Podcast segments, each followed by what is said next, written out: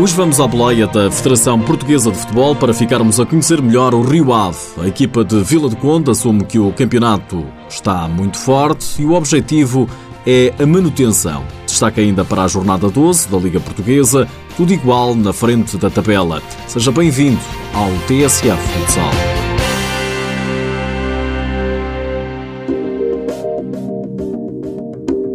Rio Ave lutou para não descer a época passada. Esta temporada segue no 11 lugar, com os mesmos pontos do sétimo classificado e a 4 dos lugares de despromoção. O treinador Paulo Morim destaca uma equipa que alia a experiência à juventude. Bem, esta equipa tem uma mescla, tem jogadores de 34 e tem jogadores de 18. Agora é uma média baixa, porque se nós tirarmos a esta equipa o Renato, esta equipa baixava de, drasticamente a média de idades. Renato Pontes é o mais velho do plantel, tem 35 anos, assume em nome da equipa o objetivo para esta época. Objetivos modestos, mas realistas, penso eu, é a manutenção. Penso que este ano a primeira divisão está, está muito forte. As equipas que subiram apostaram bastante, as que se mantiveram também tiveram uma aposta forte e a manutenção é o que, nós, é o que nos podem pedir e é o que vamos tentar fazer. Renato Pontes diz que a diferença entre as equipas em Portugal ainda é muito significativa. Das principais equipas para as restantes, principalmente que eles são todos profissionais e nós, a maior parte, não somos. Embora existam alguns, eh, mas existe uma diferença muito grande. E enquanto não, essa competitividade não, não melhorar, se calhar os resultados da seleção também não serão tão bons. É a leitura de Renato Pontes. Em Vila do Conde, mais do que uma equipa, existe uma família. É o que enaltece o guarda-redes Vasco Lamarão. Somos todos muito amigos.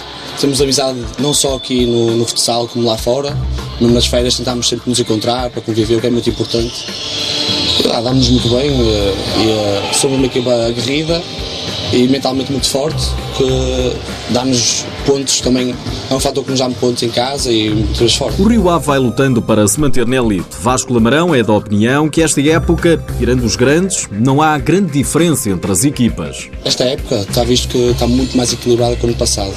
Uh, tirando o Sport e o Benfica que disputam o Campeonato Nacional, até o oitavo lugar vai ser uma luta muito, muito, muito forte. E o futsal agora, com esta nova inovação e isso, acho que é muito bom para os clubes, para nós atletas, para também darmos a conhecer eh, e a modalidade em si, acho que merece este crescimento e acho é de valorizar isso. Vasco Lamarão, guarda-redes do Rio Ave, que promete lutar pela manutenção esta temporada.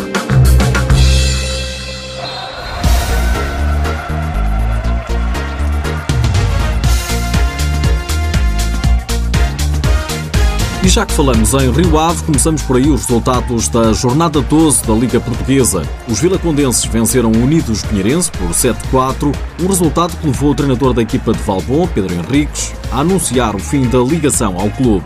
O Benfica foi a Gaia, teve de soar para vencer o Módicos. 4-3 foi o resultado. O mesmo do rival Sporting, que também não teve tarefa fácil no terreno do Futsal Azemais. Nuno Dias, treinador dos Leões, assume na TVI 24 o quão difícil foi bater a equipa de Oliveira de Azemais. Felizmente terminámos esta fase difícil e agora vamos ter tempo para descansar durante uma semana. Estávamos a precisar, foi um desgaste enorme.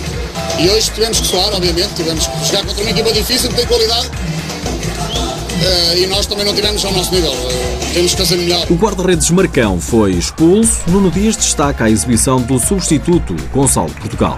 Entrar numa fase daquelas do jogo difícil, da maneira como o jogo estava, e, e ter tido as intervenções que teve, uma palavra, uma palavra de os parabéns ao Gonçalo. Não gosto muito de individualizar, mas acho que o Gonçalo pelo facto de ter entrado a quente num jogo extremamente difícil como estava e conseguir, conseguir o desempenho que teve, acho que só tenho que dar os parabéns, estou muito satisfeito com ele. O treinador do Futsal Mais, Ricardo Canavarro, diz que merecia mais.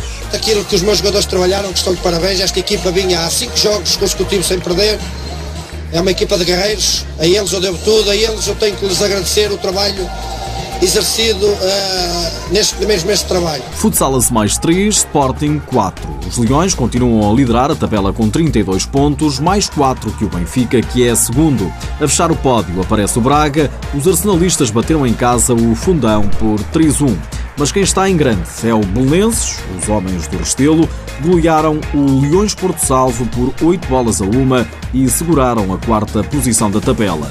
O treinador Carlos Teixeira não esconde a satisfação. Parece-me a mim uma, uma, vitória, uma vitória justa, se calhar por números uh, exagerados, na, uma, uma primeira parte equilibrada, a juntar com uma segunda parte com qualidade, uh, principalmente na nossa, na nossa posse de bola, e depois a, a juntar a essa qualidade uh, acabamos por fazer, fazer os gols uh, e enfim, e, e, acabou por se, por, se, por se traduzir neste resultado assim tão, assim tão desnivelado. Para Quito Ferreira, treinador da equipa de Porto Salvo, não há muito a dizer. Acaba por ser um jogo que o resultado diz que não tem história e obviamente para quem olha para o resultado 8-1 não há muito a dizer. A minha equipa acabou por fazer uma boa primeira parte, na segunda parte não estivemos, não, não estivemos bem. Uh, há neste momento que, que, refletir e continuar a trabalhar e continuar o nosso caminho e dar os parabéns ao Belenenses uh, o resultado disto tudo. Derrota gorda que coloca o Leões Porto Salvo no 11 lugar a dois pontos da descida. Os dois últimos classificados voltaram a não ganhar. Derrota de Os Vinhais por 7-3 diante do Brunhosa. O São João empatou a quatro bolas frente à Quinta dos Lombos. A lista dos melhores marcadores é liderada por Cavinato, do Sporting, e por Jandar, do Belenenses, ambos com 14 golos.